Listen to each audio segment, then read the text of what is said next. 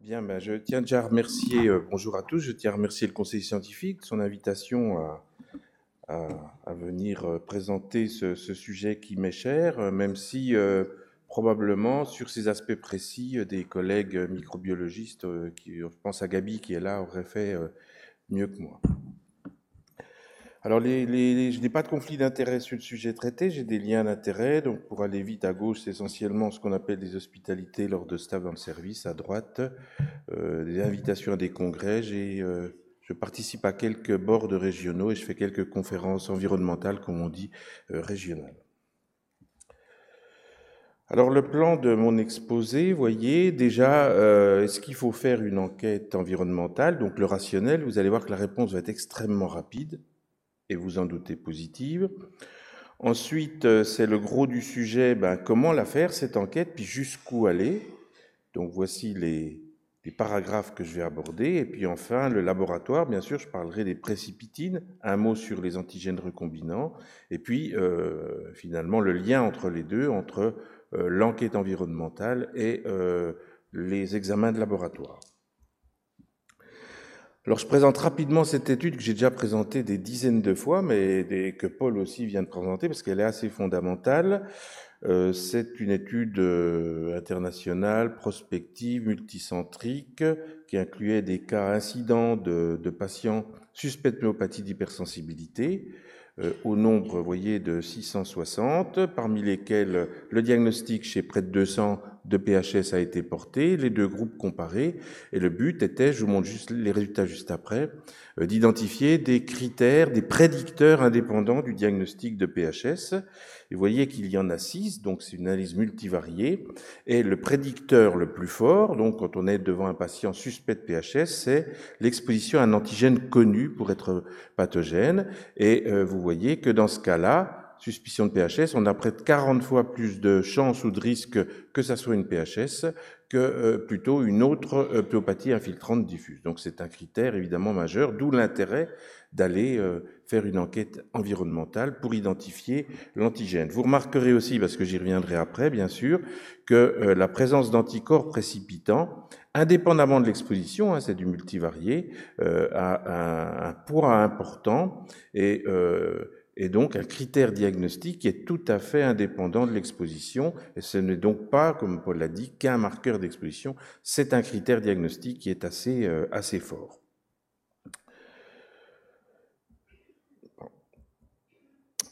Donc, euh, on en est là, on se trouve devant un malade qui a possiblement ou probablement une pyopathie d'hypersensibilité, et donc on va faire l'enquête environnementale. C'est, elle est indispensable. C'est, là que commence le, je veux dire, le dur de mon exposé.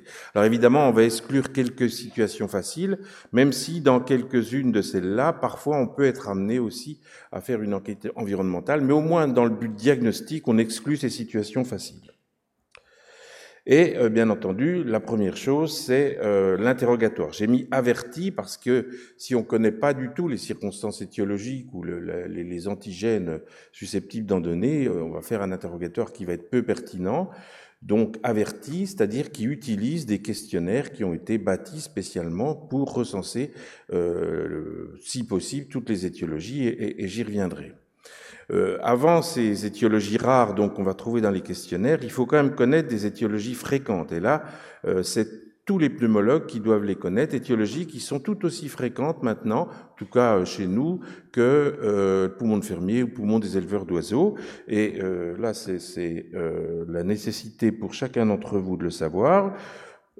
Il s'agit des PHS euh, domestiques liés aux moisissures, on dit souvent, mais c'est pas que des moisissures, et des PHS liés aux mycobactéries non tuberculeuses, dont je vais en dire quelques mots. Euh, vous savez, PHS domestiques liés aux moisissures, eh bien, il s'agit de moisissures qui vont se développer dans les zones euh, froides, humides, autour des carreaux, ou dans les coffrets de plaques-au-plâtre. Euh, il y a des facteurs euh, favorisants que l'interrogatoire devra rechercher, les dégâts des eaux, et c'est vraiment euh, la saison, les inondations et, d'autres. Par exemple, on sait que des maisons en pierre qui ont été victimes d'inondations, eh bien, il faut quasiment quatre ans pour que la pierre sèche totalement, d'où un risque majeur après l'inondation de voir se développer des, des, moisissures. Alors l'interrogatoire, bien sûr, devra, si on est si on n'y va pas chez le sujet suspect, mais vous allez voir qu'on va y aller, en tout cas, rechercher des facteurs favorisants. Alors ça, c'est un peu plus euh, scientifique. Euh, vous les lisez comme moi. On parle de disponibilité en eau, euh, taux d'occupation, manque d'aération, excès d'isolation ou les ponts thermiques, c'est connu, mais aussi la nature du substrat, parce que pour que les moisissures se développent, il faut qu'elles aient du carburant à manger, donc des, des substrats organiques et puis des sucres. Et là, j'ai reproduit un, un petit, euh, une petite photo qu'avait publié, je crois, Gabi Rebou il y a quelques années, qui montre euh, les contaminations fongiques en fonction du type de matériau. On va pas tout détailler, mais vous voyez, matériaux organiques, par exemple papier, pain, carton, eh bien, il y a de très nombreuses moisissures qui vont se développer dessus, et aussi le placoplâtre. Donc l'interrogatoire devra euh, être averti hein, pour pouvoir identifier ces, ces facteurs favorisants. Deuxième euh, étiologie fréquente. Alors, si on fait la somme de ces deux étiologies, domestiques et mycobactéries atypiques, eh bien, depuis 2-3 ans, dans le Doubs, il y a quand même beaucoup de, poumons de fermiers. La somme de ces étiologies euh, fait plus de cas que le nombre de, poumons de fermiers euh, qu'on a. Donc, c'est vraiment quelque chose que, tout le monde doit connaître et qui est fréquent. je vais passer assez vite. Hein. vous savez qu'il s'agit de, la plupart du temps, hein, pas toujours, de Mycobacterium avium intracellulare qui vont se développer dans les circuits du jacuzzi, notamment dans les, dans les siphons et quand il n'y a pas une évacuation euh, totale. Plus rarement, mais là c'est des cas publiés, hein, on est vraiment euh, dans, dans, des situations rares, ça peut survenir dans des salles de bain, des baignoires individuelles, dans des grands ensembles sanitaires, dans des douches et même un cas qui on avait publié dans un vaposome qui sert à aux soins esthétiques et euh, dans l'huile s'était développée euh, une mycobactérie. Et puis, alors là, on est dans une situation professionnelle. Je reviendrai pratiquement pas sur une situation professionnelle. Vous savez qu'il y a le poumon des mécaniciens qui est lié aussi à une mycobactérie non tuberculeuse, Mycobacterium immunogénome, et qui euh, mycobactérie qui peut se développer dans les huiles de coupe qui sont utilisées dans de très nombreux secteurs industriels. Donc ça, c'est des choses qu'on doit connaître. Et puis après, il y a les, causes, je dirais, ça s'invente pas, et c'est là l'intérêt d'avoir des, des, des, questionnaires recensant la liste des étiologies, et si possible actualisés, en tout cas récents. Donc on peut citer le poumon, euh, je sais pas comment on doit dire, euh, de la cornemuse. Hein, ce, ce, ce, cas a été euh, publié dans Thorax quand même l'an dernier, a fait la une du Figaro. Le malade en est décédé. Il a fait une PHS chronique, fibreuse, comme vous voyez, liée à l'inhalation de moisissures qui étaient dans sa cornemuse. Et puis il y a toute une série euh, de cas. Alors il y a à peu près 200 étiologies différentes, 200 antigènes différents. Je, je montre souvent cette diapositive parce que c'est assez euh, marrant. Donc inhalation de feuilles de thé vert euh, pour traiter une sinusite qui euh, devait contenir des moisissures, vieillissement de bibelots avec des moisissures. La moisissure est une méthode, enfin, moisir des bibelots est une méthode pour les vieillir artificiellement. Poumon du pêcheur à la truite, là c'est une exposition aviaire. Poumon de saxophoniste, Paul en avait publié un cas, je crois le premier cas il y a quelques années des moisissures qui se développent dans un affaires repassées, des colorants euh, alimentaires à la base d'épinards, et puis le chinchilla, là, ça c'est tout récent, vous avez jamais entendu parler, c'est une PHS dont on vient de faire le, le, diagnostic de certains, enfin, des analyses sont encore en cours, et c'est un cas qu'on va publier, enfin, qui a été confié à un interne pour son mémoire de DES et qui va être publié dans la revue des maladies respiratoires. Donc pour trouver tous ces, tous ces, euh, toutes ces étiologies rares qui ne s'inventent pas, il y avait des listings, il y avait la liste du germop, mais maintenant orphalogue, mais elle n'est pas actualisée. Je pense qu'il y a de, ce qu'il y a de plus récent, ce sont les tableaux euh, qui sont présentés dans ce, dans, dans ce livre hein, que vous connaissez. Et je vous montre, il y a cinq pages comme ça, comment ça se présente. C'est illisible, hein, c'est pas le but. Avec à gauche euh, le type de PHS, là la source antigénique, et puis là les antigènes et euh, vous avez un certain nombre d'étiologies euh, rares, voire exceptionnelles. Je ne pense pas que ce soit totalement exhaustif, mais ça donne déjà une bonne idée euh, de, de, de ce qu'on peut rencontrer, en tout cas bien aider notre interrogatoire. Donc voilà, l'interrogatoire est terminé. Après, soit on n'a pas de certitude diagnostique, évidemment il faudra se rendre sur place. On est quand même dans des cas la plupart du temps rares. Soit euh, on a une forte probabilité, et bien souvent quand même, pour préciser les choses, on devra se rendre sur place ou euh, dans une vocation préventive. Ça peut être par exemple prélever euh, l'eau du fer à repasser qui était contaminée, ou aller prélever, ce qu'on fait souvent dans un jacuzzi, dans le bon endroit hein, par, pour aller identifier les mycobactéries. Donc finalement, à part les cas assez courant et encore de, poumons de fermiers, de poumons des éleveurs d'oiseaux. Il est quand même exceptionnel, en tout cas nous à Besançon, qu'on ne fasse pas l'enquête, qu'on ne se déplace pas. Et je crois que dans la plupart du temps, dans la mesure de nos moyens, il faut le faire. Alors, euh, qui, qui va faire euh, cette enquête, enfin se déplacer, hein, interroger, voir, sentir, prélever? Le malade, c'est, on le fait de temps en temps, mais on a quand même eu des, des déceptions, certains dénis. Toujours difficile à, accepter pour un malade que son, son logement soit insalubre ou, ou le jacuzzi qu'il a mis des années pour se payer euh, et qu'il vient d'acquérir à sa retraite. Je dis ça parce que les derniers cas c'était ça. Ben, il doit s'en séparer et, et donc, on, on, dans la mesure du possible, on essaye d'éviter que ce soit le malade qui fasse le prélèvement. La conseillère médicale en environnement intérieur, c'est ce qu'on fait. Nous, on l'a formé spécialement. Ça peut être des personnels du laboratoire de mycologie, laboratoire d'hygiène à Paris, je sais qu'ils se déplacent. Autres, je dis autres, parce que on a l'habitude, quand on a des cas rares, nous, de confier le cas à un interne pour qu'il fasse sa thèse ou son mémoire de, DES, et c'est lui qui va aller faire le boulot après une, une petite euh, formation. Euh, quand je dis voir, sentir, euh, sentir, j'y reviendrai pas, c'est, ça a été publié, ça s'appelle le smell test, c'est rentrer dans un logement, et des fois on dit, tiens, ça sent le renfermer, et quand ça sent le renfermer, en fait, le renfermer n'a pas de goût, ça veut dire très souvent qu'il y a des moisissures. C'est pourquoi j'ai mis sentir. Euh, une autre raison, et, des fois dans des situations courantes, de, enfin dans des cas non rares, de faire des prélèvements, mais il est tiré de cette étude, l'étude HP, HP Study que je vous ai montré tout à l'heure, c'est une étude ancillaire qu'on avait faite à Besançon. Donc, il comparait euh, des PHS à des pléopathies infiltrantes qui n'en étaient pas pour voir la performance de la sérologie sur un panel standardisé d'antigènes, 8 euh, antigènes, je crois. Et là, c'était en, en électrocinérèse. Et on voit que la spécificité est bonne, mais que la sensibilité est faible, et que parmi les 33 cas, il y avait 11 cas euh, négatifs, c'est-à-dire 30%. Et l'enquête environnementale, c'est-à-dire aller sur place, là il s'agissait de poumons de fermier, hein, je change un peu de sujet, euh, prélever, les substrats suspects, identifier les antigènes, enfin les moisissures ou les actinomycètes thermophiles, en fabriquer des antigènes, les tester sur le sérum, avait permis de récupérer 8 cas sur 11. Hein, donc c'est le problème de manque de sensibilité de la méthode qui est souvent dû au fait que dans les panels qu'on teste, on n'a pas l'antigène qui est réellement en cause. Donc ça, c'est un autre argument pour dire qu'il faut faire des enquêtes environnementales, mais c'est toujours pareil, si on a les moyens de les faire. Alors sur place, là, je rentre vraiment dans le domaine de, de Gabi Rebout, euh, donc je parle sous son contrôle et il pourra compléter ou infirmer, même s'il le souhaite. Il y a des prélèvements de surface qui sont pas, qui peuvent être utilisés évidemment si on voit par exemple des, surfaces euh, moisies avec un écouvillon, une boîte contact euh, notamment.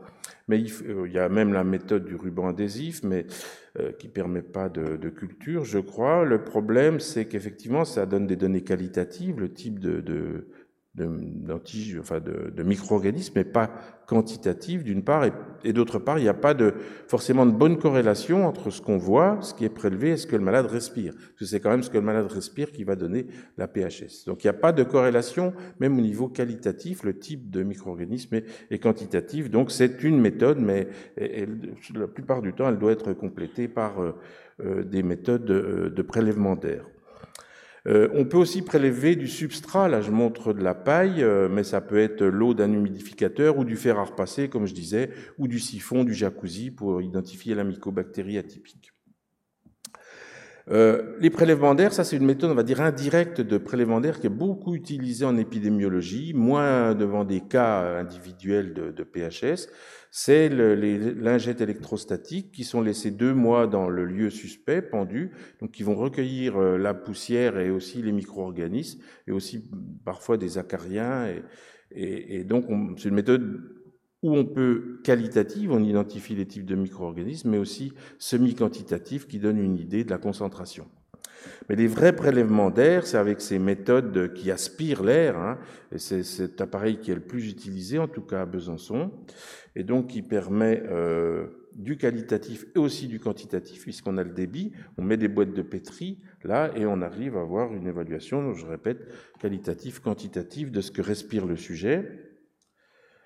Voilà pour l'enquête environnementale. Après, évidemment, on a déjà fait des précipitines sur des panels euh, standardisés. Comment, aller plus loin? Alors, il y a ce qu'on appelle un petit peu les précipitines à la carte et un mot sur les antigènes recombinants. Euh, les précipitines et différentes méthodes, enfin il y en a plus que ça, hein, il y a les méthodes d'immunodiffusion, donc euh, classique ou l'électrocinérèse, qui est certainement la plus, euh, qui offre le meilleur euh, rapport, si pas qualité-prix, mais sensibilité-spécificité, Western blot et la méthode ELISA, et celle-là nous l'utilisons beaucoup, celle-là aussi, mais dans des circonstances particulières. Donc à partir de, la substance, euh, enfin des, micro-organismes qui ont été isolés sur place, alors là je connais, je, montre, hein, mais je ne suis pas du tout spécialiste, on peut, ils peuvent fabriquer donc des antigènes qui pourront être testés sur le sérum euh, du malade. Ça peut être aussi des antigènes prélevés en milieu agricole. Alors, justement, euh, les, précipitines, on a vu au début que euh, c'était aussi et même surtout un indicateur de maladie. Prendre des précipitines à la carte, je ne sais pas si le terme est bon, c'est-à-dire de tester le sérum du sujet sur ce qui a été identifié chez lui, c'est que c'est long, c'est cher, il y a un problème de tarification, et logiquement, ça devrait être une procédure d'exception, et c'est une procédure d'exception. Donc l'idée, l'idée globale que, les collègues ici présents ont, c'est de, faire le super antigène. Euh, donc l'antigène recombinant. Euh, on pourrait imaginer à, moyen terme que euh, ce super antigène contienne des, épitopes ou des protéines d'intérêt, on va dire, qui, viennent de, moisissures qui donnent des PHS, mais aussi de substances aviaires, mais aussi de mycobactéries, etc. Donc pour faire l'antigène universel qui permettrait donc de, de, confirmer le diagnostic si nécessaire et d'éviter une partie de toutes ces procédures qui sont longues et notamment de celle-là qui prend du temps, vous le voyez, et qui est chère. Alors, euh, je vais montrer le même exemple que Paul a montré. On s'est concerté avant, mais c'est pas gênant de montrer deux fois. Je vais aller simplement un peu plus vite. Donc, je reviens pas sur ça parce que tu l'as montré, Paul. C'est l'identification de deux protéines d'intérêt. On est dans la maladie des éleveurs d'oiseaux. Euh, qui ont permis de faire la différence entre des malades et des exposés. Et donc, ces protéines d'intérêt dans une autre série, comparant euh, des malades donc c'est une confirmation et, une, des sujets exposés non malades. On voit un bon rapport, enfin une sensibilité, spécificité, avec des airs sur la courbe de l'ordre de 90%. Donc effectivement c'est bon. Et, donc l'idée en regroupant ces protéines puis d'autres, c'est d'avoir donc euh, un antigène euh, idéal. Alors pour terminer, c'est pas du tout de la pub, hein, c'est terminé dans deux minutes. C'est juste, je vous montre la plaquette du labo de, mycologie. Je dis c'est pas de la pub parce qu'ils sont pas demandeurs. C'est ça que je veux dire. Hein. Je crois qu'ils reçoivent beaucoup de sérum et de matériel, de substrat, et ils n'arrivent pas donc euh, à tout, euh, à, tout assumer pour rendre les résultats. C'est juste pour vous, à titre indicatif, vous montrer ce qu'il est capable de faire. Euh, sur ce domaine des précipitines et, du lien entre finalement l'environnement euh, et euh, les précipitines.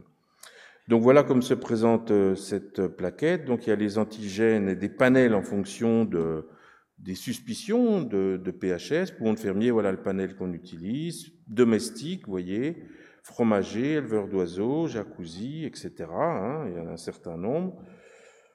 Bon, ça s'est un peu superposé lorsque j'ai déposé en salle preview, mais c'est pas très important.